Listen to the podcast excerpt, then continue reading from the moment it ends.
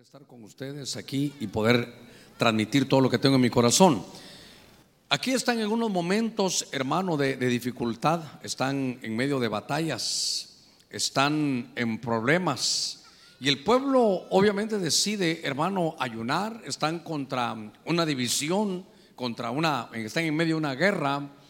Y de pronto este Josafat, que era un rey que trajo que trajo, hermano, restauración, era, era como un reformador. Y entonces, fíjense usted las palabras del capítulo 20 o segunda crónica 20 en el verso, en ese verso 20. Les dice, creed en el Señor o confiad en el Señor vuestro Dios y estaréis seguros. Creed en el Señor y vamos a estar seguros. Pero luego tiene una acotación que me llama la, la atención porque dice, creed en los profetas Creed, me gustó esa versión que leímos en sus profetas, en los profetas del Señor. Creed en esos profetas y de pronto dice, y seréis, hermano, prosperados. Tal vez me buscan una, una, versión antigua, tal vez ahí, hermano, para, para poderlo desarrollar y verlo mejor. Pero me gusta también esa, confiad en sus profetas y triunfaréis. Entonces, es importante conocer un poquito, hermano, de la profecía. Es es esa palabra inspirada por el Espíritu de Dios en vasos, en vasos humanos, para que de pronto en medio de los dones espirituales podamos escuchar esa palabra que puede marcar situaciones, hermano, que, que no nos dejan prosperar porque hay amarras en el pasado. La palabra también nos puede decir lo que hay que hacer el día de hoy para tener, hermano, nuestro futuro. Ellos iban a una batalla. Y entonces les dice, que, hermano, creed en vuestro Dios y estaréis seguros y también creed en sus profetas, decía la versión que leímos, y entonces dice, va a haber prosperidad. Creed en los profetas y seréis prosperados. El problema es saber cuáles son los profetas del Señor. Cuando estamos en medio de la, de la iglesia, de los dones espirituales, la Biblia dice, hermano, que podamos juzgar las profecías.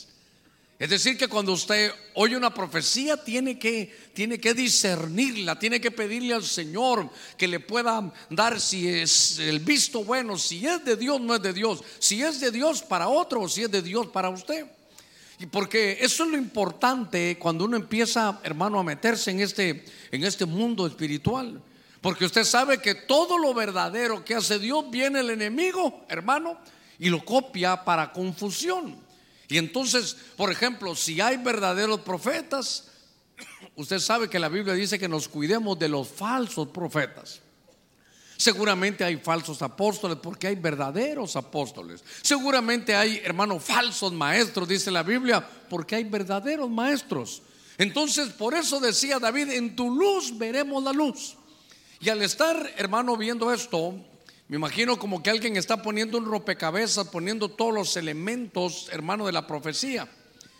Y con la ayuda de Dios quiero tomar de la, de la palabra del Señor algunos elementos para que usted pueda, hermano, discernir, entender, poder captar las profecías que de pronto vienen de Dios. Quiero, quiero tomar el tiempo rápidamente, venga conmigo al libro de Esdras en el capítulo 5 hermano, en el verso 1. En el verso 1 y en el verso 2. Venga conmigo. Estamos, vamos a hacer un estudio de los elementos que debe de tener la profecía. Porque yo quiero que usted sea prosperado. ¿Cuántos decimos amén a eso? Usted sabe, ¿verdad? La Biblia dice que el que encubre su pecado no prosperará. Pero el que lo confiese y se aparta va a alcanzar misericordia. Entonces hay cosas que nos hacen prosperar y cosas que nos detienen la prosperidad. Y aquí somos prosperados por la palabra. ¿Cuántos decimos amén a eso? Entonces, ahora veo yo ese verso que dice, creed en los profetas y seréis prosperados. Pero hay que saber los elementos, hermano, proféticos. Los, hay que conocer los elementos que se deben de tener. En el libro de Edras, venga conmigo. Vamos a iniciar ya. En el capítulo 5, en el verso 1 y 2, dice la escritura. Cuando los profetas Ageo y Zacarías, hijo de Ido, profetizaron a los judíos que estaban en Judá y en Jerusalén en el nombre de Dios de Israel, que estaban sobre ellos, dice Zorobabel, hijo de Salatiel, y Jesúa, hijo de Josadac, se levantaron entonces y comenzaron a reedificar la casa de Dios en Jerusalén. Oiga, y los profetas de Dios estaban con ellos, que dice, apoyándoles. Entonces, aquí es importante, eh, voy a hablar de, de, esta primera, de esta primera parte que para mí, hermano, es muy importante. Porque había una visión, el pueblo había regresado, hermano, de, de 70 años de cautiverio, Ciro había aprobado la orden para que el pueblo de Dios llevara madera, pudieran restaurar, tenían que llegar a reedificar. Y entonces ahí aparece en la Biblia, usted recordará, Esdras, Nehemías. Y ahora estaba, por decirlo así, a ver en el verso, ahí está, Sorbabel, era como el gobernador, era como el gobernador.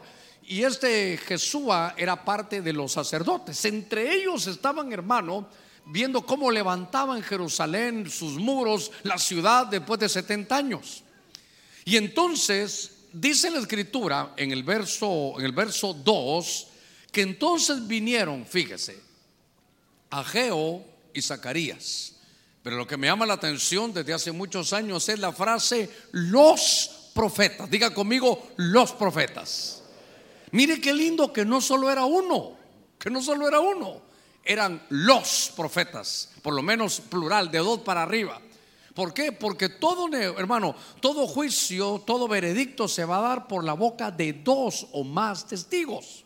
Y entonces, ahora estaban ellos, y cuando uno lee la escritura, esto es importante, cada cosa que le voy a decir, espero que me dé tiempo hasta donde yo quería, es que son situaciones que el pueblo vive.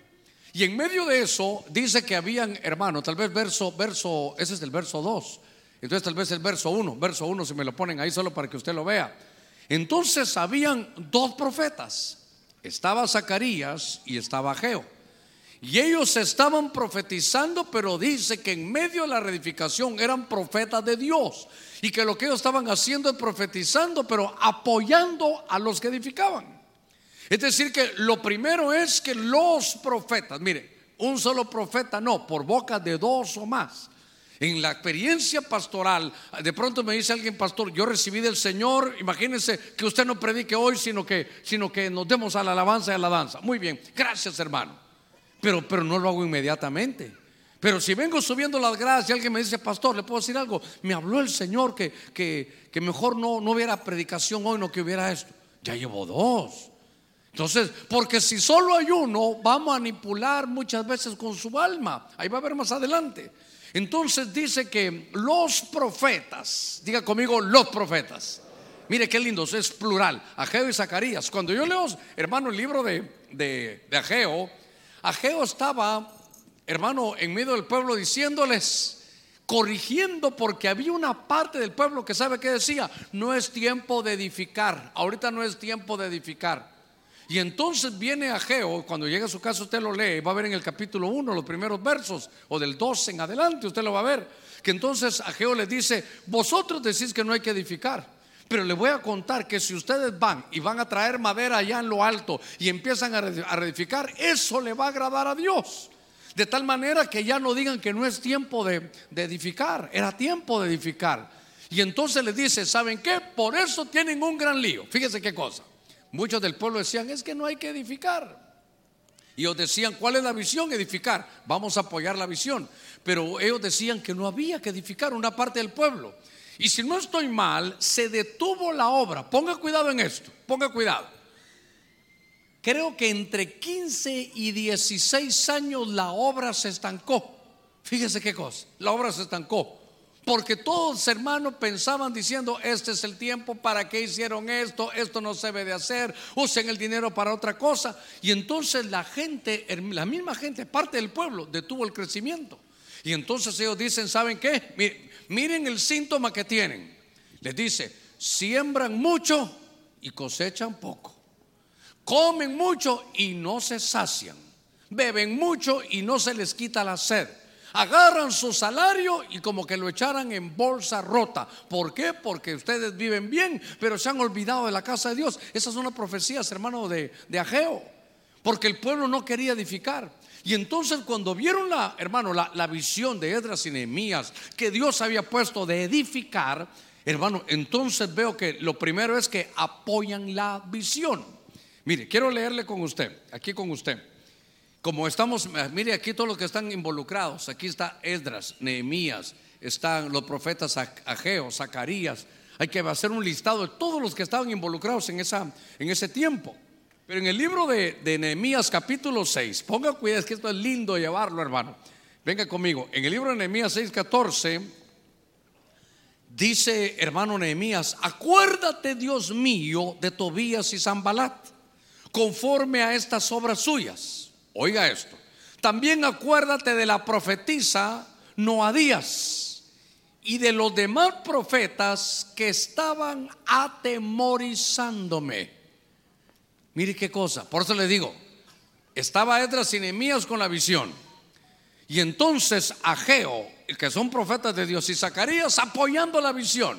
Hermano, la profecía tiene un, elemento que, tal vez es el primero, es apoyar la visión. Siempre la profecía es para edificar. Diga conmigo, edificar.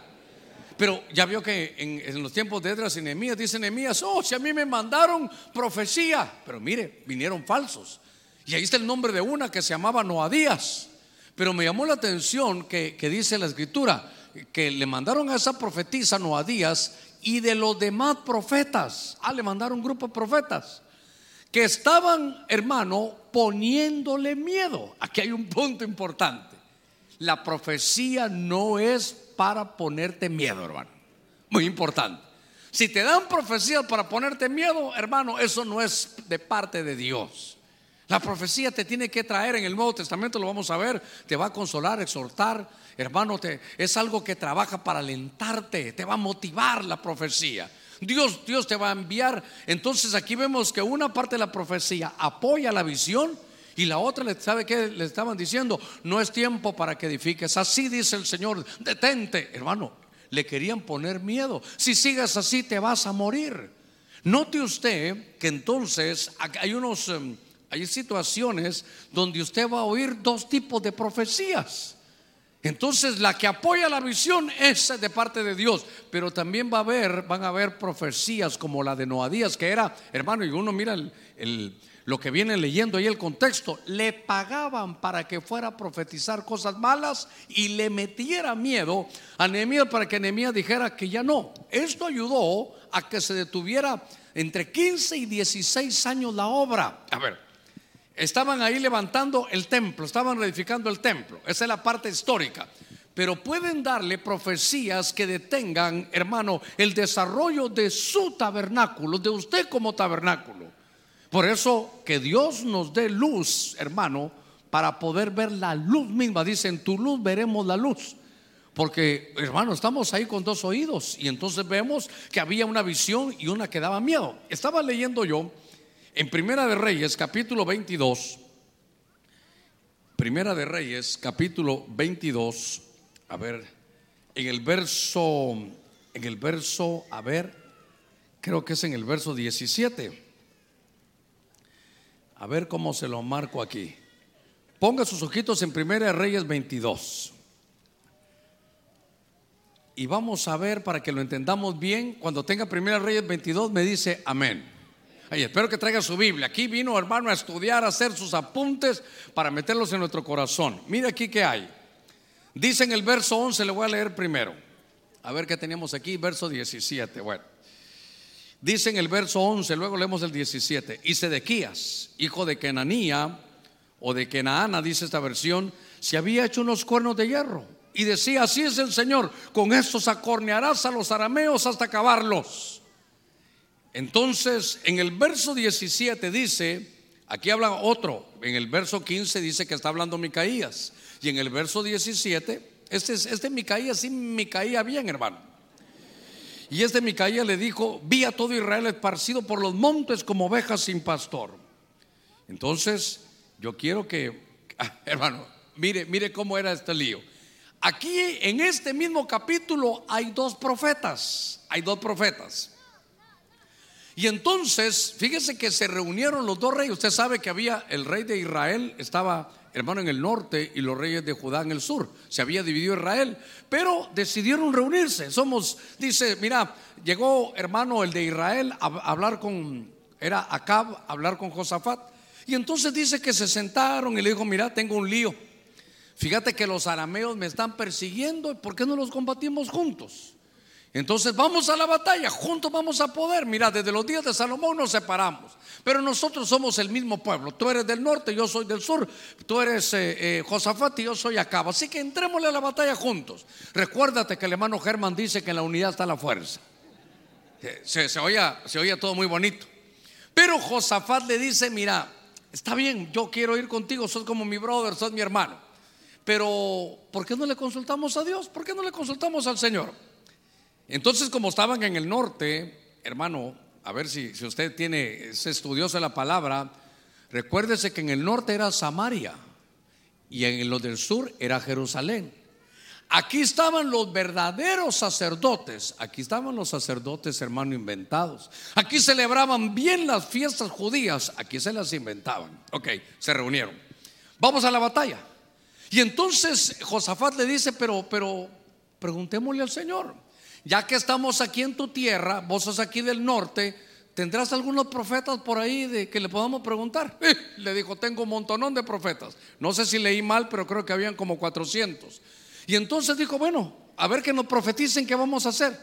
Y llegó uno llamado Sedequías, hermano, y como hacían actos proféticos, se puso unos cuernos. No, no, no le pusieron los cuernos, no, no, no. Se puso unos cuernos.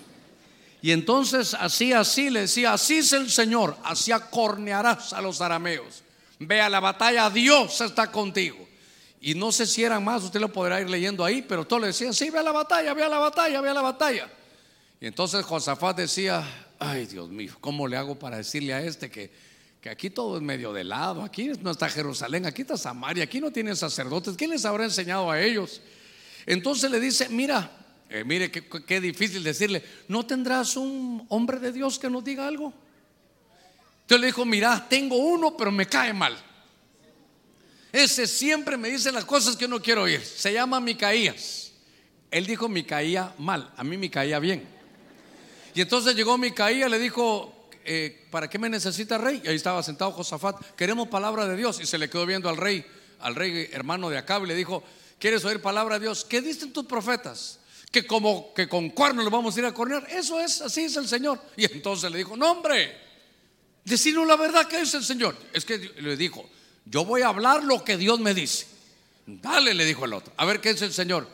La verdad, Veo al pueblo huyendo como ovejas que no tienen pastor y se están, vienen en huida esto. ¿Qué le estaba diciendo? Van a perder la batalla. Había más de 400 diciendo, sí, anda. Sedequías, hermano, era el que decía, anda a la batalla, el representante de todos ellos. Y Micaías le dijo, yo te voy a decir la verdad. Diga conmigo la verdad. Es que hay que profetizar la verdad.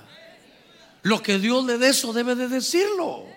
Y entonces había otro, hermano, bueno, Sedequía, ¿sabe qué hacía? Profetizaba para quedar bien. Me voy a echar en mi profecía, oiga pues. Así es el Señor, siervo mío.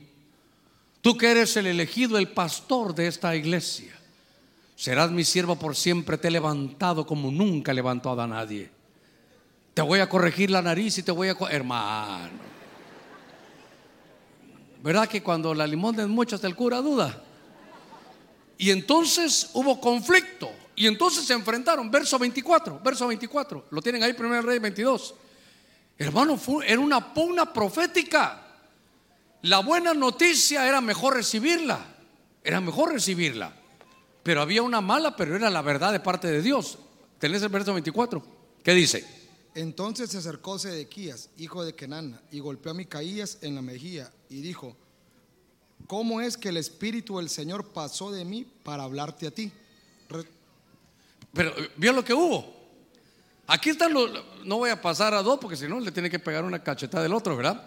Pero Sedequías que decía lo que él quería quedar bien con el rey y estaba Micaías que decía la verdad. Este hablaba verdad y este hablaba mentira. Este lo que quería quedar bien, hermano, con el rey. Así dice el Señor, te voy a dar largos años de vida, rey. Aunque andes en pecado, aquí estaré contigo. Sigue con las cuatro chavas que tienes y yo me voy a apiadar de ti, hermano. Eso, eso es por tratar de quedar bien. Pero Micaías sí dijo, yo veo que si van a la batalla, se va, va, va a salir el pueblo perdiendo. Y entonces Sedequías viene y están frente a frente. imagínense que uno está aquí de pastor y uno dice, pastor, vaya, y el otro dice, no, pastor, no vaya. ¿A quién, a quién le cree uno? Hace muchos años, no quiero ofender porque esto es, esto es delicado, muy delicado. Perdimos un hermano en la iglesia, lo perdimos. El hermano desapareció en un helicóptero hace muchos años, no sé qué cantidad, más de 20 años, un helicóptero. El helicóptero iba camino a, Roatán, vino una tormenta y nunca más se supo de ellos. Un hermano de la alabanza, buen testimonio, lindo hermano, nunca había dado problemas con familia y todo. Muy bien. Y entonces, hermano, tenemos ese momento de dificultad. Y entonces empezaron a agarrar conmigo. Así es el Señor. Esto y esto y así es el Señor. Esto y así dice el Señor. Sabe, yo no, no, no me olvida. Siete, así dice el Señor, vinieron a hablar conmigo y los siete eran diferentes. ¿Qué le parece? Qué terrible que, hermano, yo no me estoy escondiendo. Usted sabe, yo vengo aquí a la iglesia. El Señor me dijo que está en tal lugar. Pastor, el Señor me dijo que está eh, herido de una pierna y que está en el monte. Hasta así así el hermano. A usted le puede dar risa, pero así lo hizo. Yo le prohibí que hiciera eso. Le prohibí que hiciera eso. Porque lo estaba haciendo en la casa donde estaba la familia. Y yo, hermano, ¿por qué está así? El Señor me muestra que él cayó en no sé dónde y que se va a levantar. Uno de, los problemas más terribles que hay. Siete así es el Señor, diferentes. Y nadie escondiéndose. A mí me dijo Dios esto, pastor. Al final se acercaron entre todos, los siete cosas que habían. Dos me dijeron algo, ¿verdad? Que no era. Dos me dijeron, pastor, no va a aparecer. Pastor, no va a aparecer. Bueno, lo que le quiero contar es que al final nunca apareció. Nunca apareció. ¿Y los otros seis? ¿Y los otros seis así es el Señor? Y entonces yo decía, Señor, ¿qué hago? Ayúdame. Porque yo necesito saber, necesito tener los elementos. Y entonces Sedequías cuando vio, hermano, que, que Micaías decía algo diferente y que lo hacía quedar mal, le pegó en la cara. Y le dijo, hey, ¿qué, te crees si, si, a mí Dios me dijo que van a tener bendición y, y tú dices que no? ¿A qué hora pasó el Espíritu sobre mí? Te dijo a ti cosas diferentes. Mira, al ver esa soberbia yo hubiera dicho, este miente. Pero el rey Acab dijo, bueno, son más de 400 y el mío, Sedequías contra Micaías. Te dije que Micaías ni viniera aquí. Entonces, ¿saben qué? Por haberme dicho eso, Micaías, te vas allá al foso ahí un rato sin comer, no vas a comer bien. Y entonces Micaías se va y le dice, muy bien, muy bien. Y le dijo a Sedequías, si tú regresas y hubo victoria, no habló Dios de parte mía. Pero yo te veo a ti que te vas a estar escondiendo cuando venga la derrota y a ti te van a matar también. Listo, hermano. Bueno, la historia, usted se imaginará, Micaías decía la, verdad. Y entonces los reyes van a la batalla. Y entonces mire ese Acab, qué bandido. Acab dice, mira, eh, vamos a la batalla. Y cuando ya se van le dice, mira, hagamos una, tengo una táctica de guerra. Andate tu vestido, le dijo a Josafat como el rey, y yo me voy a ir disfrazado. Mire qué bandido, hermano y se van, y se van hacia la batalla. Y entonces los arameos dijeron, no persigan a nadie, miren dónde está el rey y lo seguimos. Y entonces todos hermanos ya tenían visto ahí al rey y cuando se volteó el rey y oyeron hermano la voz y lo vieron que no era Acab, le dijeron, rey, ese es el de, ese es el de Judá, ese, no es, ese no es Acab. Entonces déjenlo, dijeron. Y así pasó. De repente dice la Biblia, cuando usted lee ese capítulo, que vino un arquero que dijo a saber para dónde, pero ahí va este flechazo. No tira. Entre la coraza que traía, le cayó. Llega en el camino y se muere. Una tremenda pérdida. Entonces, oiga, ahí profecía, el elemento es la verdad. Por eso los que profetizan, hermano, digan la verdad. Fíjese que una vez un, siervo de Dios, un amigo, un ministro, que, un ministro de Dios, un, hombre de Dios, Dios le dio una visión y vio un trozo como lleno de fango, como, no es fango, como, como moho, así de aquel, como que tuviera hongos, hermano, así mal el, tronco. Y entonces él lo vio y le dijo el, Señor que ese era, era su amigo. Y entonces él se dio cuenta en un retiro y le dijo, Dios te mostró algo de mí, sí pero como era su amigo, no se atrevió a decirle la verdad. y le dijo, dice el Señor que me mostró que te va a restaurar. Él no había visto eso. Hermano, en la, en la profecía, primero hay que mantenerse limpio, pero hay que decir la verdad, porque al final se va a evidenciar. Qué cosa más terrible. Y por eso, primero recuérdese que vimos los profetas. Si solo un profeta le dice a usted algo, dígale gracias hermano, vamos a confirmar.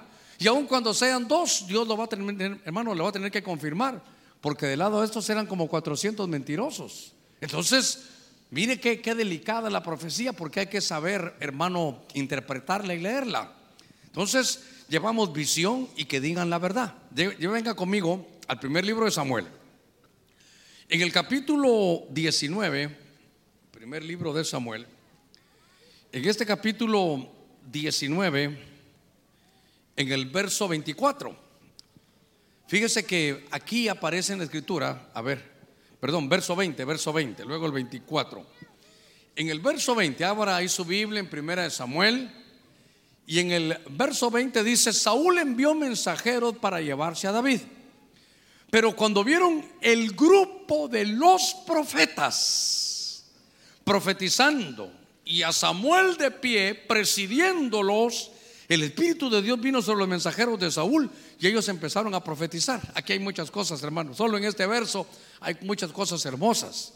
Pero lo que quiero trasladarle, hermano, es que dice que cuando llegaron, vieron a un grupo de los profetas. Diga conmigo, grupo de los profetas. En otras versiones, hermano, dice escuela de profetas, compañía de profetas. Y aquí para mí esto es muy importante. Yo le ruego que lo tome, por favor, porque esto es doctrina para que podamos aprender. Mire, en el Antiguo Testamento y en el Nuevo es cuando uno puede empezar a ver todos los detalles que de pronto se dan. Ahora, déjeme llevarlo a esto. Lo primero que veo es, dude usted si hay alguien que dice profeta y no pertenece a nadie, hermano. Muy raro, muy raro. Aquí todos, mire, en una escuela esta era la escuela profética de Samuel, de Samuel. Cuando, cuando estamos viendo esta escuela de, de Samuel, iban los profetas, hermano, y iban ahí, pues todos profetizando. Y aquí hay algo más lindo. Porque cuando se mueve lo profético, le ruego que ponga, ponga cuidado en esto. Cuando se mueve lo profético, se está creando una atmósfera, obviamente, de profecía. Y cuando alguien que no está en esa atmósfera entra, la atmósfera lo absorbe.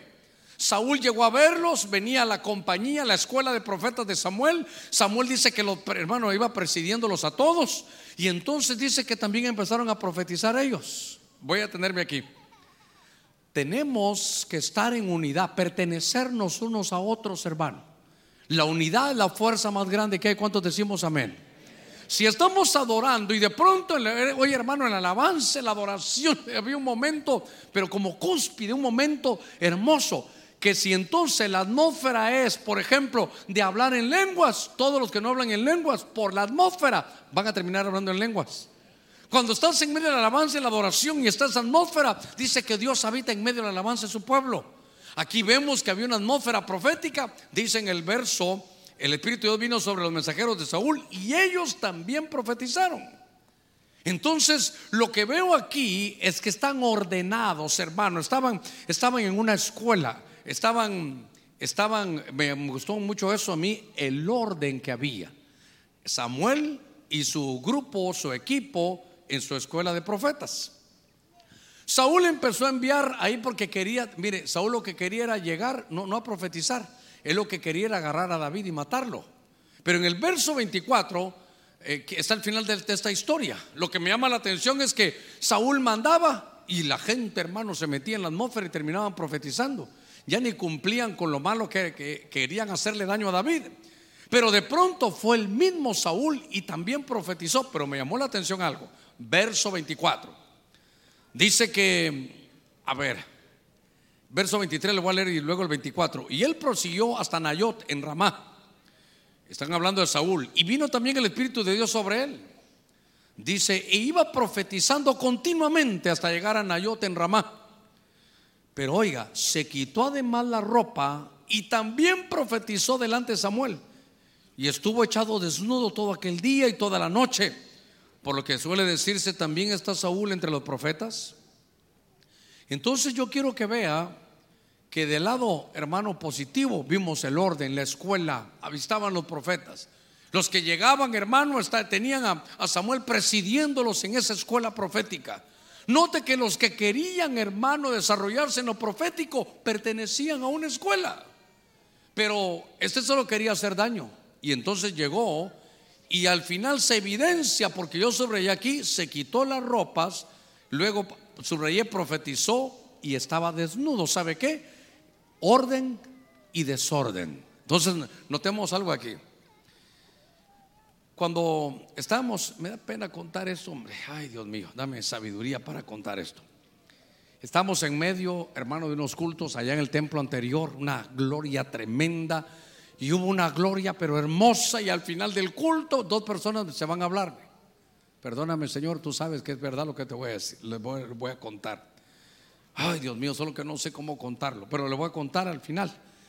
Hubo una, administración hermosa, una noche linda, hubo situaciones proféticas poderosas. Y entonces llegaron esos, eran una, una, no supe si eran esposo y esposa, pero me dijeron, hermano, después de lo que vimos hoy, la verdad, sí, lindo estuvo. Sí, pero queremos decirle que nos vamos de la iglesia. ¿Les pasó algo? ¿Le robaron? ¿Alguien dijo algo? ¿Lo, ¿Algo hicimos mal? No me dijo, es que yo me quiero ir porque aquí no, ay Dios mío, aquí no vomitan ni se hacen del uno, me dijo. Ella no me dijo así, me dijo, es que nos vamos a otra iglesia porque aquí no se vomita ni se orina. Perdón, le dije, tal vez no oí bien. ¿Por qué se van de la iglesia? Es que aquí no vomitan ni se orinan. Entonces se me fue subiendo, hermano, la, las venas y no aguante. Le dije, bueno, le dije, que Dios lo lleve con bendición donde pueden irse a orinar y a vomitar. Dios sabe, Dios sabe lo que le estoy diciendo. Es que sabe que hermano, esto, esto es ordenado.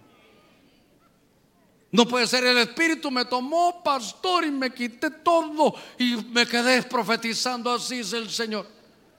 Me parece que Dios es un Dios de orden. Entonces, si le están profetizando, hermano, y mire, se quedó tirado desnudo en una tienda profetizando, me ¿no le parece raro eso? Por eso decía la gente, Saúl entre los profetas. Entonces, yo quiero llevar lo que, primero, apoyar la visión. Segundo, la verdad. Tercero, ordenados. Hermanos, estaban hasta, hasta en una escuela. Entonces, déjeme avanzar. Espero que vaya, vaya poniendo ahí. Yo apunté. En un mi papelito aquí apunté. Fíjese. Primero, visión. Apoyar la visión. Luego, decir la verdad. Tiene que ser lo que Dios ha dicho. No, hermano, no le ponga más. Si el Señor le dice, hermano, corrija porque esto está malo, no le diga, corrija porque esto está malo, y Dios después de eso viera qué bendición le va a dar. ¿Para qué le pone eso? Lo que Dios le diga. Diga conmigo lo que Dios nos diga.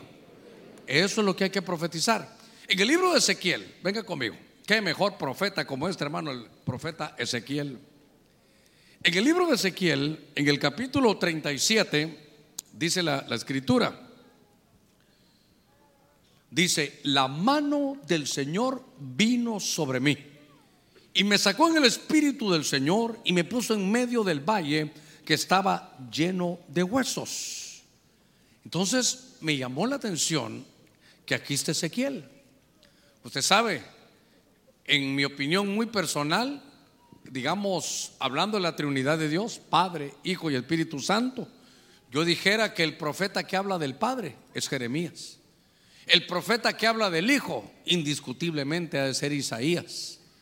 Pero el profeta que habla de las cosas del Espíritu Santo, que para mí es el, lo, lo más profundo que hay entre los profetas, es Ezequiel. Y entonces él dice, me gustó esta versión, eh, creo que es la versión de las Américas, dice, la mano del Señor vino sobre mí.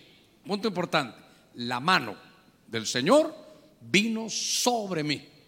Quiere decir que la mano del Señor estaba sobre él, estaba haciéndole sombra. ¿Sabe qué? Lo cubría. Eso se llama cobertura. Eso se llama cobertura. Y, note que ahí aparece Ezequiel y claro, va, hermano Ezequiel va a enfrentar uno de los capítulos más tremendos. Se recuerda el valle de los huesos secos. Le dicen primero que le hable, hermano, y que le profetice a esos huesos. Luego dice, profetiza al Espíritu para que el Espíritu venga y que, que, se desate una cosa tremenda. Y luego empezó él a ver, se abrieron los sepulcros, hermano, y los huesos buscaron a sus propios huesos. Usted recordará la historia, les pusieron tendones, piel, y al final, hermano, al final era un ejército. Ahora, me voy a tener aquí, muy importante. En este libro de, Ezequiel se está viendo que este está, hermano, profetizando con cobertura. Pero yo quiero que usted vea lo que la palabra de Dios va a lograr, lo que la profecía va a hacer. ¿Qué fue lo que vio Ezequiel? Vio un campo, hermano, un lugar, un valle de huesos secos, muy secos. Y entonces le dijo, Señor, ¿y esto qué es? Dime tú, no, Señor, tú lo sabes. Bueno, ese es el valle donde está todo mi pueblo Israel. Pero es un valle de huesos secos. Lo que quiero es, oiga el punto, que profetice. Diga conmigo, profetizar. Y entonces cuando él profetiza, dice que los huesos empezaron a buscar su lugar. El hueso, hermano, la, la tibia se juntó con el peroné. Y entonces después pusieron ahí, hermano, para que tuvieran el fémur, se fueron pegando. Note que lo que hicieron nos dice que el hueso buscó al hueso, hermano, que le correspondía. Significa que la palabra profética en ese valle de huesos secos, ¿sabe qué? Puso orden. Mire esto.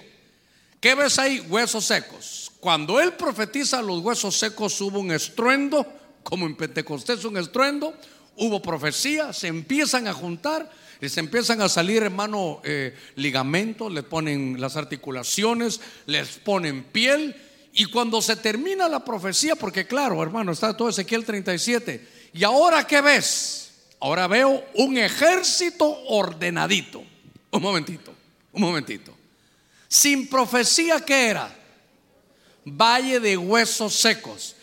Y la palabra que es de Dios, que viene bajo cobertura, bajo la mano de Dios, lo mandan a profetizar, hace que todo aquel desorden, hermano, se ordene. Ninguna palabra profética, ninguna profecía te va a desordenar. Así es el Señor, siervo mío, deja tu familia y tú vete a Turquía a predicar. Eso es desorden. Linda, y este hombre predica de lo mejor, ¿eh? sabe los idiomas y se va allá. Y la familia la destruyó. Vete tres años y después regresa. Ay, hermano, ¿qué va a encontrar después de tres años? No, y él que va a encontrar allá al fin va a profetizar lindo unos meses, un año calidad. Y después se consiguió una su turquita allá en Turquía. Es que le voy a poner otro ejemplo bíblico. Lucas 9, 60 y algo. Creo que es el último verso de Lucas 9. Le dice el Señor, sígueme. Y entonces se queda viendo ese hombre, te sigo Señor, sí, ya te sigo Señor. Solo voy a ir a dejar a mi a mi familia ya, voy a dejar a mi esposa, a mis hijos, se lo voy a parafrasear con mi suegro, y entonces te sigo. Y el Señor le dice, ¿cómo? ¿Tú crees que yo hago esos desórdenes? Si tú ya pusiste la mano en el arado, es decir, si tú ya estás casado, ahora ya no mires para atrás a ver cómo dejas todo esto. Yo no creo en ningún hombre de Dios, entre comillas, que diga que para poder eh, ser pastor, pastor, ya es que el Señor me llamó, pero qué estorbo mi mujer. Ah, mis hijos ni los aguanto, eh, llámame a la obra. Eso no es Dios. Dios. Una palabra de Dios no va a destruir hogares, los hermanos, los va a ordenar. Una palabra que venga de parte de Dios inspirada va a ordenar nuestros desórdenes. Ninguna palabra que te vaya a dar en ningún lugar te va a romper y te va a destruir. Por eso tenemos que saber que el que va a profetizar esté bajo la poderosa mano de Dios, que esté bajo cobertura. A veces a uno lo llaman, hermano, usted es Germán Ponce, sí, para servirle. Eh, yo soy el profeta tal de tal lugar y que eh, tengo la agenda súper llena. Pero revisándola bien, veo que el domingo en la mañana lo tengo libre. Me gustaría llegar a su iglesia. Ah, está bien, hermano profeta. Cuénteme, ¿quién, eh, ¿de qué iglesia es usted? de una iglesia por ahí, pero oh, no tiene, ¿para qué me pregunta eso? No, quería preguntarle, ¿quién es su pastor? Aquel silencio, así como el suyo ahorita. ¿Quién es su pastor? Eh, eh, no, cuando yo era joven me pastoreaba aquel. No tiene ni pastor, ni tiene iglesia, pero le gusta andar por todo el mundo diciendo que es profeta. Eso es desorden, eso es desorden. Entonces yo quiero que usted vea que la profecía también tiene que llevar a ese profeta que esté bajo la poderosa mano de Dios. Eso sabe qué es? Estar bajo cobertura. Y por eso uno de los tremendos efectos que yo le decía en Ezequiel 37 es que la palabra que viene de Dios nos va a ordenar. Y aquel valle de huesos secos, hermano, era un ejército, valga, la, valga ese apunte, que era un ejército. Y es muy, muy raro ver un ejército desordenado, hermano por muy gacho que sea un ejército, todos son ordenaditos, todos saben pararse bien, todos van hacia el mismo lugar, todos corren cantando, se cuidan unos a otros. Es la parte de ser un ejército. Y recuérdese que nuestro Dios es Jehová de los ejércitos. Entonces tenemos que ser gente ordenada. Cuando estoy viendo Ezequiel en el capítulo 37, veo hermano que está bajo cobertura. Pero voy a aprovechar, tal vez Primera de Reyes, si no me equivoco, 18, 19 porque hay otras coberturas. Mire cómo, mire qué tremendo esto.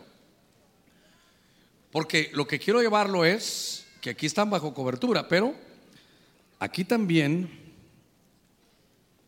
18, 19, ahora pues envía a reunir conmigo a todo Israel en el monte Carmelo, junto con 450 profetas, hermano, 450 profetas. Pero ¿de quién son esos, esos 450 profetas? De Baal. Y aparte, 400 profetas de Acera. ¿Cuántos son en total? 850 profetas, uno de Baal y otro de Acera o Ashera, que comen a la mesa de quién? De Jezabel. Jezabel ataca el verdadero profeta porque ella se dice ser profetisa. Ahora, por eso le dije, hermano, eh, aquí tenemos que abrir bien los ojos, seguramente lo voy a tener que, enseñar un poquitito más adelante, pero tome nota de algo. Primera de Reyes, capítulo 18, están hablando de los días de Elías. Cuando usted quiera saber de Elías, por lo menos rápidamente, 17, 18 y 19, Primera de Reyes. Ya en Segunda Reyes ya se lo llevan arrebatado, pero de Primera de Reyes 17, 18 y 19. Hermano, esto, este es un año, este donde el corazón de los padres va sobre los hijos. Es, esa reconciliación. ¿Cuántos decimos amén a eso? Ese era el mover que tenía hermano Elías. Los días de Elías son maravillosos, pero también hay un ataque, por eso estoy, estoy llevando esto. Porque si vamos a vivir algunos, eh, algunos eh, dijera yo, momentos de los días de Elías, tome nota, tome nota que aquí hay 850 profetas falsos que eran de Jezabel. Entonces, ¿sabe qué? Es una, es una guerra profética. ¿Sabe qué es esto? Es una proliferación, hermano, una proliferación profética. Va a haber bastante, por eso usted tiene que discernir. Visión 1, verdad 2, ordenados 3, cobertura 4. Qué interesante, hermano, que que tenemos que ver los elementos proféticos. Yo quiero prepararlo a usted para que sepa, hermano, discernir. No solo que alguien se le aparezca, dice el Señor, que se vaya de ahí. ¿Por qué? ¿Por qué me voy a ir? ¿Cuál es la razón? Ah, no, él no me dio razón. Muy raro, muy raro. Dice el Señor que haga eso, hermano. Hubo un tiempo, gracias a Dios, usted, usted no, no, no estaba en el Evangelio en ese tiempo. O tal vez oyó algo de eso y eso lo hizo ya no llegar. Pero hubo un tiempo en que los profetas, hermano, el Señor me ha dicho esto, esto y esto. Primero lo, lo, llenan a usted de cosas hermosas. Así es el Señor. Me ha mostrado que usted me va a dar mil dólares. Porque usted va a sembrar en mí porque yo soy un buen terreno. Hermano, abundaban. Abundaban. Hubo uno que llegó a una iglesia de una persona que yo conocía, terminó de predicar y escribió en la pizarra, empezó a escribir según yo un rema, no, su número de cuenta bancaria. Y mire todo lo que sucedió en ese culto. Viene y le dice, a ti sierva mía, era una hermana de aquí en la iglesia que estaba, hermano, allá en California.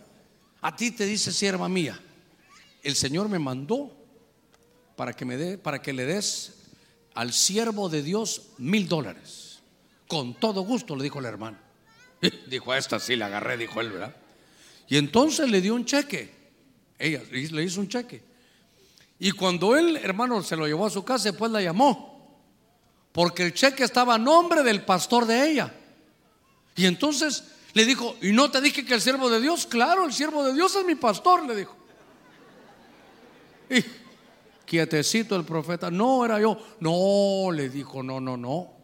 Es que el Señor me dijo que tú le ibas a dar mil al siervo de Dios. Sí, a mí también me habló que le diera mil, pero al siervo de Dios que es mi pastor, allá en California. Hasta los nombres me los sé, pero no, le pero no se los voy a dar. Note qué manipulación más terrible. Ahora, por eso tenemos que ir viendo todas las cosas que lleva. Por eso, déjeme verlo ahora, algo que es muy importante, que yo quiero que usted lo sepa, que lo lea y que si algún verso se le va a quedar esta, esta noche, sea primera de Corintios, venga conmigo, primer libro o primera epístola de Pablo a los Corintios. ¿Cuánto habrá que saber, hermano? Mire, creed en los profetas y seréis prosperados, pero hay que tener los elementos proféticos para pesarla, hermano, la, la profecía. Mire, tiene primera de Corintios 14, 3. Esto no se le debe de olvidar, hermano. Esto es un, ¿sabe qué? Esto es un tamiz, esto es como, como el filtro de toda profecía. Pero el que profetiza, ah, vamos a leer desde el verso, vamos a matar dos pájaros de un tiro. Tiene primera de Corintios 14.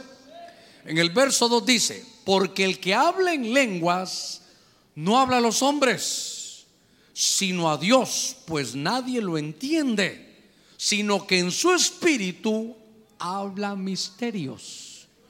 Cuando usted está en medio del culto y tal vez le tocó sentarse a la par de alguien que habla en lenguas, usted dirá, hermano, yo a ese hombre no le entendía nada. Y tiene razón. Y si yo hubiera sido ese hombre que estaba a la par hablando en lenguas, usted me dijera, eh, buenas noches, usted estaba a la par mía en el culto, ¿se dio cuenta? Sí, mire, lo oí hablar en lenguas. Sí, fíjese que me cayó esa unción muy hermosa y usted me preguntara, ¿y, qué hablaba con el Señor? A saber, le voy a decir yo. Es que así es. Cuando usted habla en lenguas, su entendimiento queda sin fruto. Pero usted está hablando misterios con Dios. En espíritu. A Dios hay que adorarlo en espíritu. En espíritu. Entonces dice, oiga, el que habla en lenguas, hermano, no, ese no, no dice ahí que no le está hablando al hombre, porque no le va a entender nada sino que en su espíritu habla misterios con Dios. Ahora, verso 3, pero el que profetiza habla a los hombres con tres objetivos. Por favor, este verso llévelo a su casa, estúdialo y nos va a servir para toda la vida. Pero el que profetiza habla a los hombres para qué? Para edificación, para exhortación y consolación. Ya hemos hablado que exhortación no es regañar. Si usted va a ver en el original griego, exhortar es alentar. Exhortar, hermano, es motivarlo. A ti te dice el Señor, sigue adelante, hijo mío. No le va a decir el Señor, a ti te dice el Señor, ah, ni fuerza tienes, te quedaste ahí a, medio desierto. Por eso ahí te va a sacar postrado y muerto, ¿oíste? Hermano, no. La profecía no es para eso. Lee ahí verso, verso 3, para edificación, exhortación, hermano, y consolación. Ya que estoy en estos, eh, hermano, en estos eh, versos, me gustaría que usted lo tuviera ahí en su Biblia. Déjeme que tome unos minutos, aunque el tiempo se me está agotando, pero dice en el verso 1, procurad alcanzar el amor, pero también desead ardientemente los dones espirituales. Perdone, ¿usted los, hermano, usted, los anhela usted? pero, pero ardientemente. Porque entonces dicen eso es parte de lo que hay que hacer, anhelarlo, hermano, anhelarlo, desearlo. Pero sobre todo que profeticéis. Y luego dicen que el que habla en lenguas habla solamente con Dios, no habla al hombre. Y luego el verso 3, que el que profetiza le habla a los hombres con tres objetivos, edificación, exhortación y consolación. Oiga, el que habla, verso 4, ¿está conmigo leyendo? Allá arriba están leyendo conmigo. Dice, verso 4, lea lo que dice. El que habla en lenguas, a sí mismo se edifica.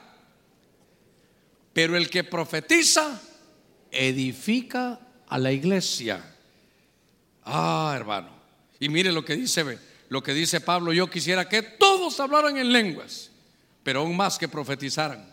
Pues el que profetiza es superior al que habla en lenguas, a menos que las interprete para que la iglesia reciba edificación. Al final se da cuenta que todos venimos para edificación. Si yo hablo en lenguas, me edifico a mí mismo, mi espíritu se está edificando, mi espíritu habla misterios con Dios. Pero dice aquí que el que profetiza, que estamos hablando. Entonces aquí hay tres elementos. Traíamos visión, verdad, el orden, la cobertura, pero aquí hay tres, edificación, consolación, hermano, y exhortación. Hay un verso tremendo, venga conmigo, venga conmigo. Ahí voy a ver cómo estamos de tiempo para las preguntas. 8.40. Cinco minutitos y termino. A ver, para que nos dé tiempo algunas consultas, si ya las van trayendo y las, van preparando. Fíjese que la profecía es para edificación, consolación, y lo dijera así en nuestro buen español, y motivación. En Jeremías 23, 16, ah, desde el verso 11 hasta el 40 está Dios molesto, hermano. Jeremías era el profeta del Padre. Y entonces dice, así es el Señor de los ejércitos. Oiga, hermano, no escuchéis las palabras de los profetas que os profetizan. Ellos se conducen hacia lo vano. Os cuentan la visión de su propia fantasía, no de la boca del Señor. Lo que me llamó la atención, voy a ver otras versiones, pero lo que me llamó la atención aquí es que tienen visión, pero dice, la visión de su propia fantasía. Os llenan, dice la versión hermano textual, os llenan de vanas esperanzas, visión sacada de su propio corazón. No profetice, por favor, para quedar bien, para ganarse a alguien, no profetice, no profetice. Mire, yo, yo recién me estaba, hermano, me había convertido al Señor. Ay, cinco minutos hasta me iba a sentar, pero si no, ya no me levanto ahí platicando con usted. Me estaba, hermano, recién me había convertido al Señor, éramos varios del, del estudio, de la escuela, del instituto donde estábamos estudiando, llevamos a varios al Evangelio, al instituto donde estábamos era evangélico, pero, pero nosotros yo no, pues yo no me había convertido en ese, en ese entonces todavía. Pero cuando nos convertimos, hermano, hicimos una, una buena tarea con otros muchachos ahí. Y entonces logramos que, muchos se convirtieran. Y esto algunos que ya tienen años conmigo lo habrán oído. Pero de pronto a, a uno de los muchachos que iban a un grado superior al nuestro, le gustó una de las amigas que nosotros teníamos ahí. Íbamos a la iglesia, él iba a la iglesia con sus amigos y nosotros, ellos en un grado y nosotros en otro, todos de, de la misma escuela, el mismo colegio, el mismo instituto. Y entonces él ya no sabía qué hacer porque hermano, mire, él hasta cambió de hablado. Hermano, ¿cómo estás? Bien, por la gracia de Dios. Así hablaba, hermano, así hablaba, así hablaba. Y él antes no era así, pero así le agarró el hablado. Hermano, vas al culto. Primero Dios, ahí estaré. Si Dios lo permite. Cada uno, hermano, con sus cosas, ¿no? Total, que la muchacha le gustaba. Y le dijo, así dice el Señor, hermana. Pronto te casarás con el que menos tú pensabas. Ay, gracias, hermano, solo, solo que estamos jovencitos, tengo 16 años. Así me lo mostró el Señor. Y como no le hizo efecto, hermano, la semana siguiente llegó y le dijo, te quiero hablar a ti. Sí, contigo quiero hablar. ¿Qué pasó? Le dijo, tuve un sueño ayer, le dijo. Y en el sueño me dieron un regalo con una, una moña, un moño grandísimo, hermoso, y una mano del cielo salió y me dijo, tómalo, es tuyo. Y cuando yo lo abrí, así serio, era usted hermana, era usted el regalo. Que Dios se lo confirme, pero yo ya estoy claro que con usted es el asunto. Entonces me fue a decir, mira Germán, ¿y, y eso con qué te dijo? Me dijo que se abrió el cielo y una voz del cielo que le dijo, tómalo, es tuyo tómalo, es tuyo. Tómala, es tuya. Y yo le dije, hermana, perdóname, le dije, ¿te puedo decir algo? Ese es el anuncio de la cerveza gallo de allá. Que sale un chavo ahí y cuando mira la cerveza, tómala, es tuya. Con un anuncio de cerveza, hermano.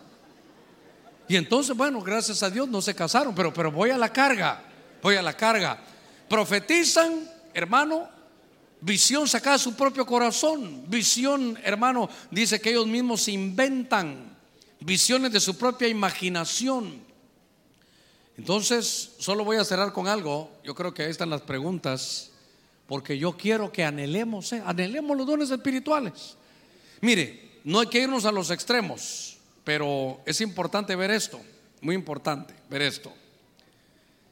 Que a veces van a haber fallas, sí, pero por eso usted tiene que discernir. Usted, iglesia, está en su derecho de una profecía decir, mm, me parece que no. Usted está en su derecho de, de poder juzgar la profecía, no al hermano, no, la profecía. Usted la puede ver. Solo cierro con esto. Segunda Reyes creo que es 22, 14. Tal vez la ponen ahí en la versión del oso. Había una profetisa que se llamaba Ulda. Y esta versión me gusta, a ver, porque en esa versión dice que ella vivía en la casa de la doctrina. No le pueden profetizar algo que esté fuera de la doctrina. Y si alguien le profetiza algo fuera de la doctrina, se salió de los, de los límites que debe estar. Tal vez, a ver, una más, una más. Con esta me despido, dijera alguien, ¿verdad? una más. Dice la Biblia en 1 Corintios, creo que es 14:5, que toda mujer que ora o profetiza, que se cubra su cabeza. A ver, hermanas, digan las hermanas. Lea bien, solo para orar y profetizar. No se requiere el velo para oír el mensaje. No se requiere el velo para agarrar las banderas. No se requiere el velo, hermano, para, para usarla con un pandero. Es para orar, que también es adorar y profetizar. Eso solo va para las mujeres. Las que van a profetizar, que se cubran su cabeza. Amén y amén. Gloria a Dios. Vamos a ver qué tenemos ahí de los elementos de la profecía, los elementos proféticos. Bendiciones, pastor. Un vaso de honra es a quien Dios utiliza para entregar la palabra a través del Espíritu Santo en profecía. Dice, la pregunta es, ¿es correcto que esta persona arme división entre los mismos miembros de escuela profética? Bueno, varias cosas. Primero, el vaso de honra, no solo el que profetiza. La Biblia dice que en una casa grande hay muchos tipos de vasos, de oro, de plata, de madera o de barro. El que se limpie será vaso de honra. Entonces tal vez usted no predica, pero usted se limpia, usted delante de Dios un vaso de honra. Tal vez usted no, no predica ni enseña todavía, pero si usted se limpia es un vaso de honra. Ahora, claro, Dios los utiliza, qué lindo que los utilice. Pero ¿no le parece muy raro que así es el Señor, pueblo mío? Y hermano, mira, aquel habló de vos. Yo creo que la Biblia señala al que, al que produce división. Dice, ponle ojo, ponle cuidado al que produce división. Si ya lo tienes, llámalo una vez para poder, para que él sepa y pueda corregir. Si después de esa vez no hace caso, llámalo con un testigo. Y a la tercera tenlo por publicano y pecador. La división está penalizada en la Biblia, hermano, penalizada. Una vez me dijo un hermano pastor, mire, yo quiero ser directo con usted. Mire, no me gusta la, adoración de aquí porque, porque mucha bulla. Yo quisiera que todos calladitos, pastor. Ya. Y la alabanza no, no va conmigo, pastor, porque eso de danzar no va conmigo.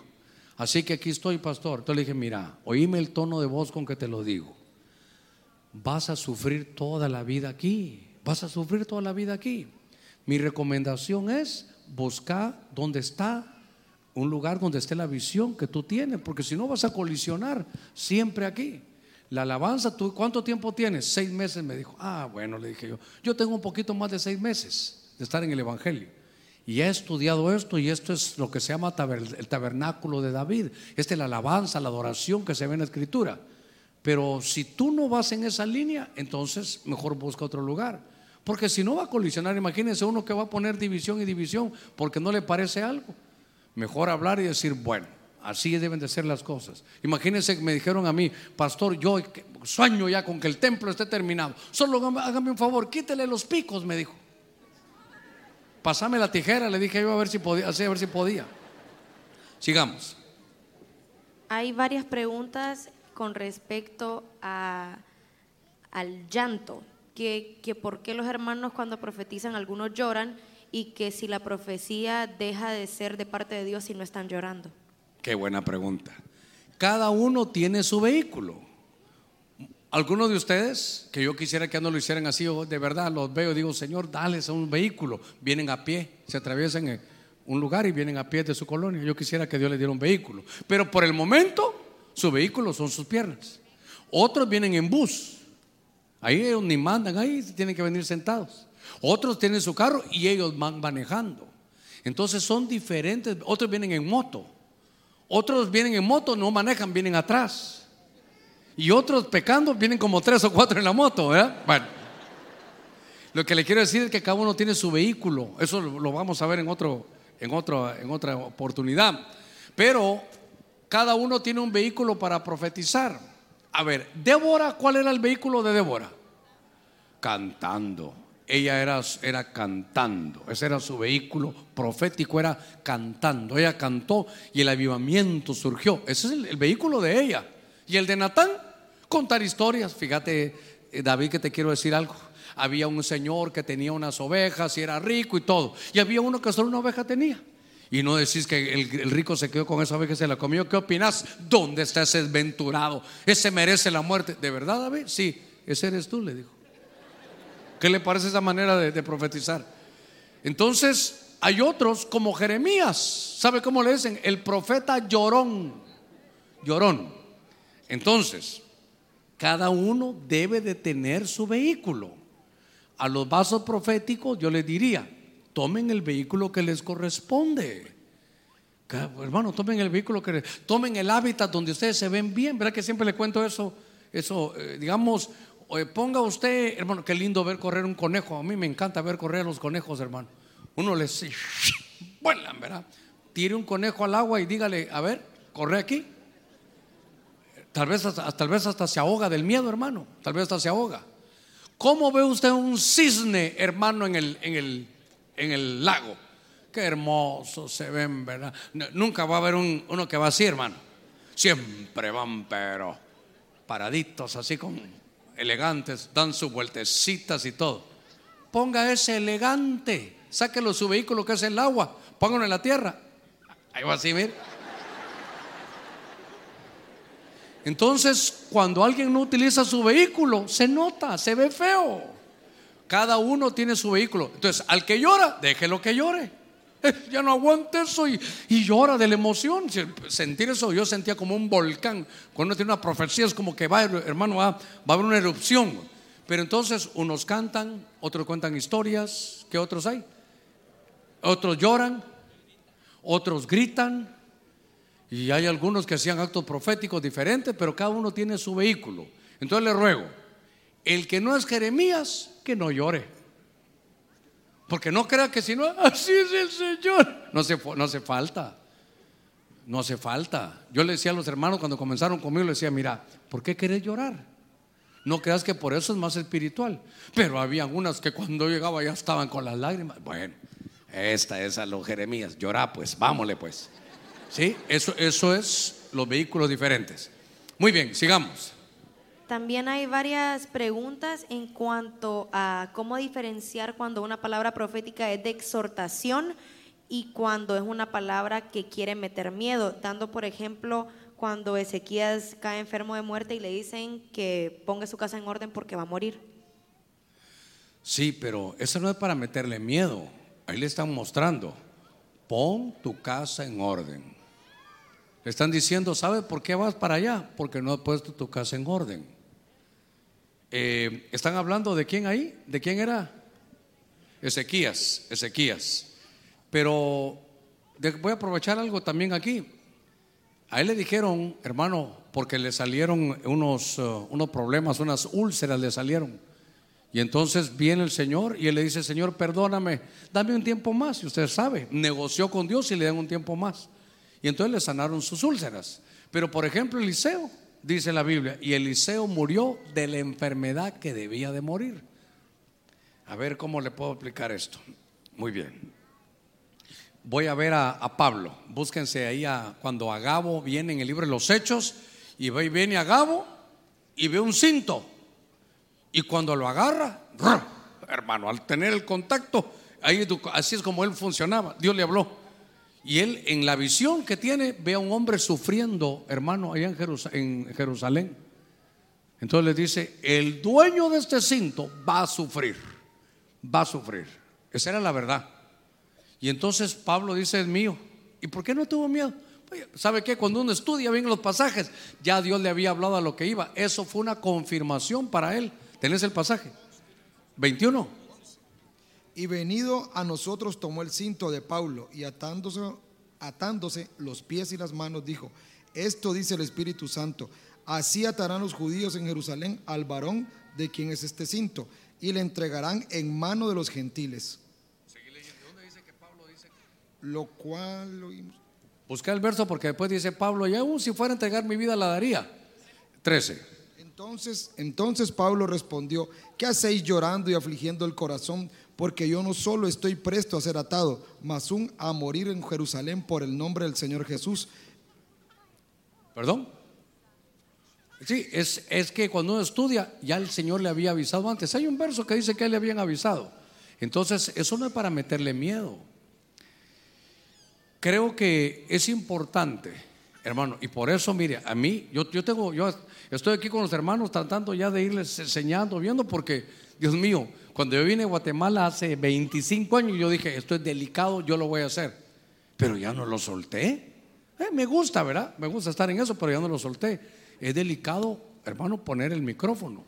¿Por qué ahora ponemos a todos aquí? Porque antes poníamos uno por allá, otro por allá y otro por allá. Entonces, señales, hermano, dale, ¿quién es? Va a la escuela, no. Saber, hermano Germán es él, no miro otra. Ay, hermano. Entonces, mejor me los pusieron aquí porque son de la escuela profética. Entonces, los conocemos, son de casa, están ordenados. No digo que alguna vez vayan a fallar. Yo no sé, hermano, porque a ese, no, sé, piense usted que, que de repente yo le pongo el micrófono, a ver, diga lo que Dios le ha dado. Eh, ¿Qué dice el Señor? Y se me olvidó que me dijo el Señor. ¿eh? Eh, Ha de ser tremendo, porque eso que usted va a decir se va a oír en toda la iglesia. Se oye en internet, se oye en la televisión.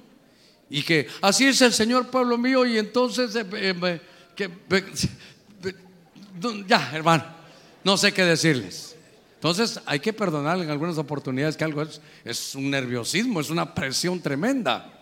Pero es parte de lo que se hace en casa, pero ordenados. A ver, Dios mío, el tiempo. A ver, ¿qué más hay? Bendiciones, pastor. Si uno recibe palabra del Señor y no la puede decir, tal vez por el tiempo, ¿qué puedo hacer con ella? ¿Se puede perder el don de profetizar? No, no, no, no, porque esa no es culpa suya. Es que, hermanos, miren, yo no sé, hoy habían aquí como 10 o 12. ¿Qué pasaría que a todos les demos, hermano? Aquí dice el Señor, aquí dice el Señor, aquí dice el Señor. Y que vinieran, ¿cuántos son de la... Ayer tuvieron reunión de escuela profética, ¿cuántos llegaron? 180, pongamos a los 180. ¿Qué dice el Señor? ¿Qué dice el Señor? ¿Qué? Como a las 3 de la mañana, ¿y a ti qué te dijo el Señor? Eh, es lindo, que hay bastante, es lindo, a mí me, me emociona. Eso, yo le agradezco al Señor eso, yo le agradezco al Señor eso, que tenemos esa bendición, hermano, de que hay gente para ello. Pero ¿sabe qué? Por eso Pablo dice, hay que leer la Biblia. Cuando se reúnan, pongan turnos y que uno espere y después el otro. Si los dos al mismo tiempo, el más espiritual debe de callar. Es- son cuestiones de ética aquí, de que tenemos que manejarnos. Por eso es el orden. Ahora, por ejemplo, me recuerdo yo, hermano, ya habían varios turnos y no hubo. Entonces, también aprendan eso. Cuando yo, cuando yo veo que, que faltaron, yo voy a llegar y, ¿qué te había dado el Señor? Contame qué te dio el Señor. Pero, por ejemplo, que a ti te había dado algo y yo, eran cuatro ustedes, ustedes dos y ellos. ¿Qué te dio el Señor? Nada. ¿Y a ti qué te dio el Señor? Esto, muy bien. Y me voy, y nosotros dos, déjeme, déjeme la libertad de, de preguntarle al que, al que yo sienta, al Señor que le debo de preguntar. Porque esto, esto es delicado, pero también es, dice, creed en los profetas y seréis prosperados. Ahora, creed es oír y si lo crees, ve sobre eso, hazlo, lo que Dios te dijo. A ti te dice el Señor, no te muevas de tu puesto. Y usted iba, y usted mañana iba a renunciar. No, no, no tiene que hacer una línea, pastor. Necesito urgentemente hablar con usted. Hermano, cuénteme. Es que la profecía dijo que no me moviera de puesto. ¿Y qué pasó, hermano? Mañana iba a renunciar. No sé qué hacer, pastor. ¿Qué cree que le voy a decir yo? No renuncie todavía, espérese. Si el Señor le dijo que no viajara, pues no viaje, espérese una confirmación. Pero es muy importante que entonces, por ejemplo, ustedes se quedaron con esa palabra. ¿Era palabra de Dios o no? Sí. Entonces en el próximo culto le están habilitados para darla. A veces uno entra y ya tiene la profesión, uno ya sabe qué va a profetizar. No crea que estamos aquí a veces y bueno, bueno, va a haber o no, me vas a... No, no, no. Puede ser, a veces uno se para aquí y de repente viene el pensamiento y se va.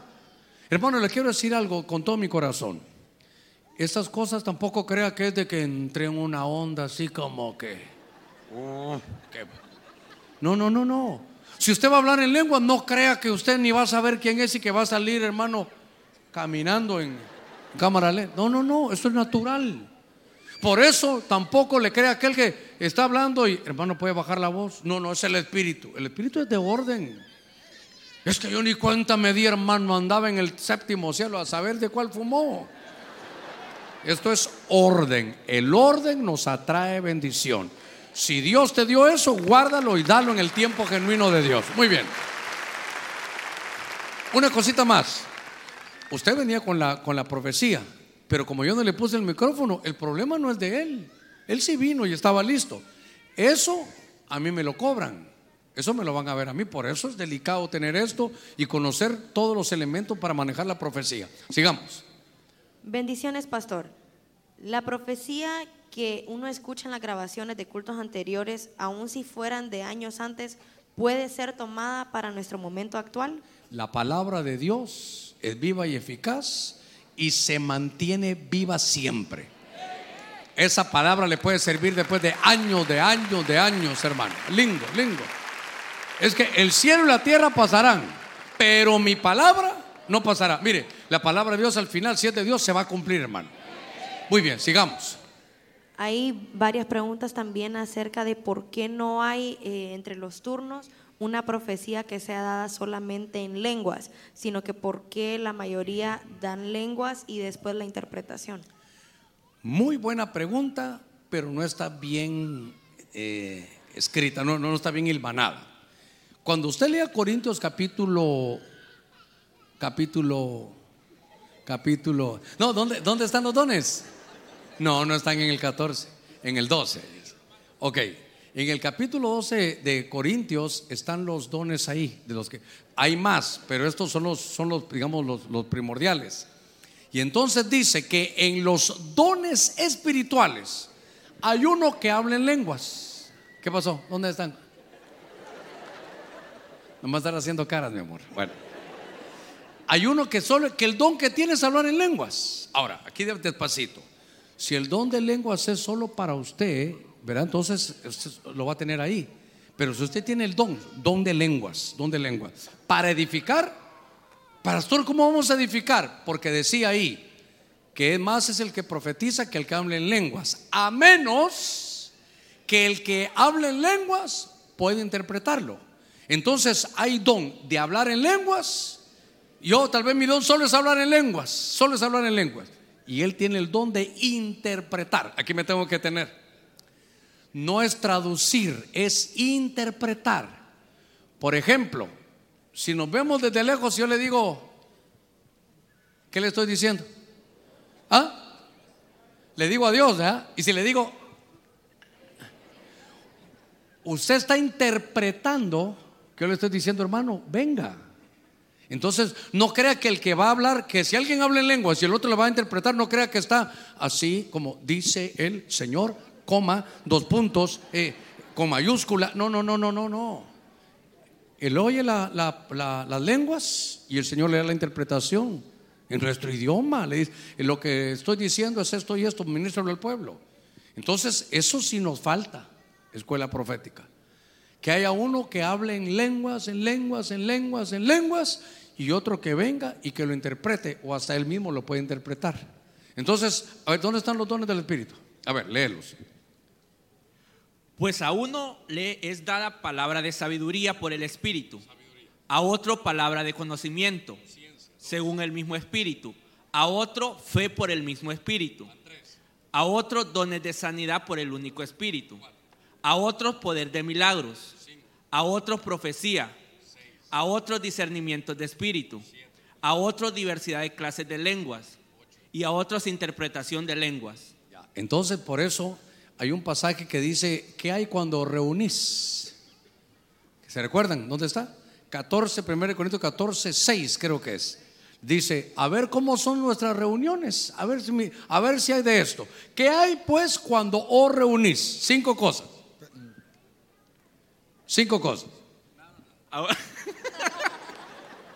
Ahora, pues, hermanos, si yo fuere a vosotros hablando en lengua, no es el, el 26.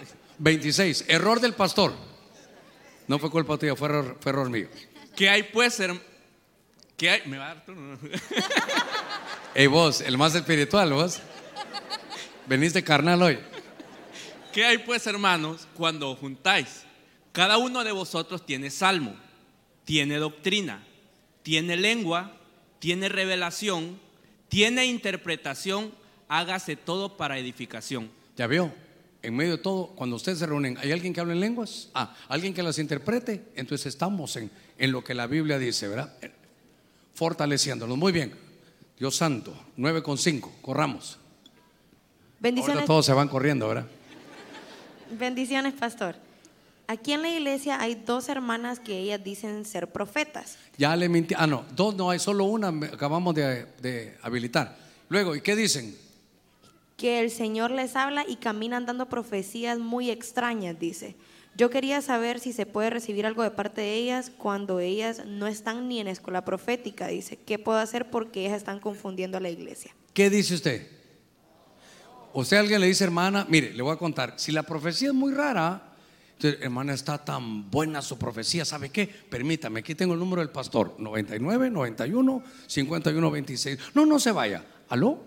Hermano Germán, sí, fíjese que aquí tengo una profeta. Ah, una, a ver, dígame el nombre. Eh, se llama, ¿cómo le se llama? Para no decir ningún nombre, bueno, Filomena.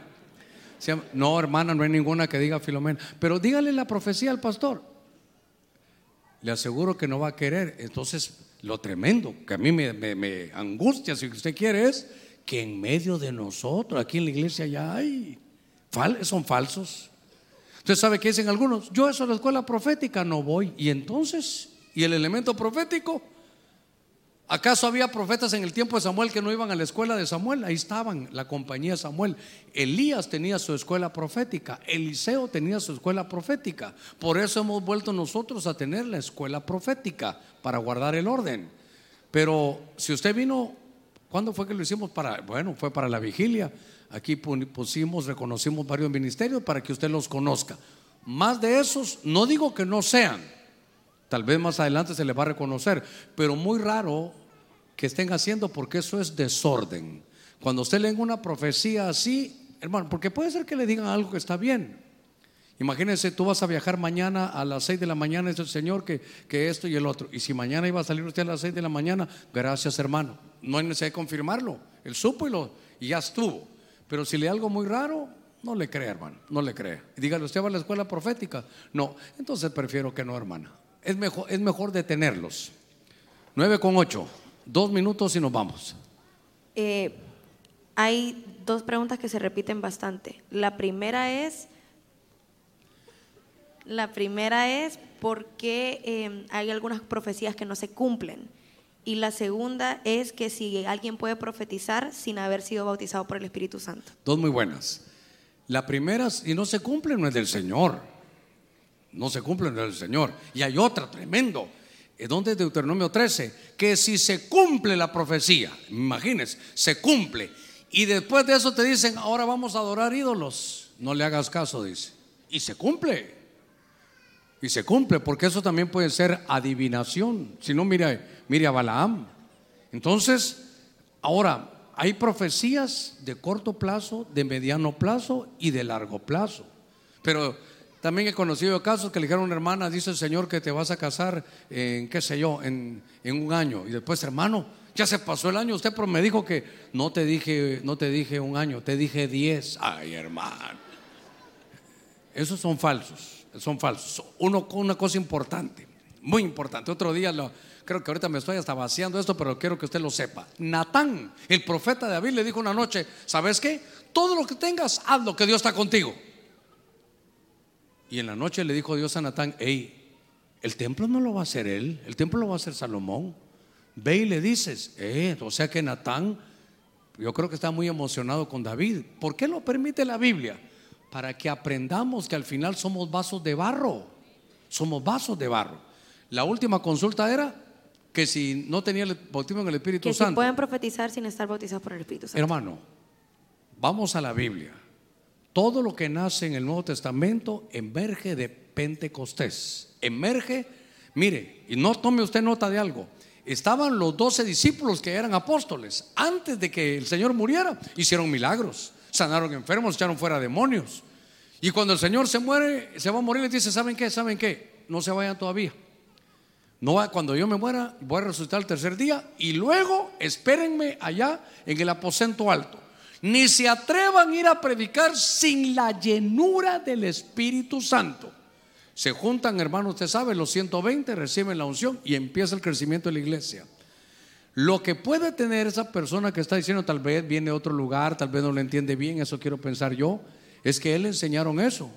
Y entonces, pero lo que él profetiza es de su alma. Tal vez no son cosas malas, pueden ser cosas buenas. Hermano, dice el Señor, que te trae buenas cosas y que vienen para ti grandes momentos en la vida. Por decirle algo, no es malo, pero es de mi alma. No, no sale de la boca de Dios, lo leímos en Jeremías 23, 16. Para profetizar hay que estar lleno del Espíritu Santo. Hay que pasar por nuestro Pentecostés. Tenemos que luchar por eso, ir sobre eso, porque es una promesa del Padre. Al el que cree hablará en nuevas lenguas. Amén. Y amén. Démosle palmas fuertes al Señor y oramos. Gloria a Dios. Oramos. ¿Sabe qué? Anhelemos los dones, anhélelos. Dígale, Señor, lléname. Voy a venir conectadito para que me llenes estos días de culto. Vamos a venir con todo. Padre, en el nombre de Cristo. Hemos predicado tu buena palabra. Estamos preparando a tu pueblo.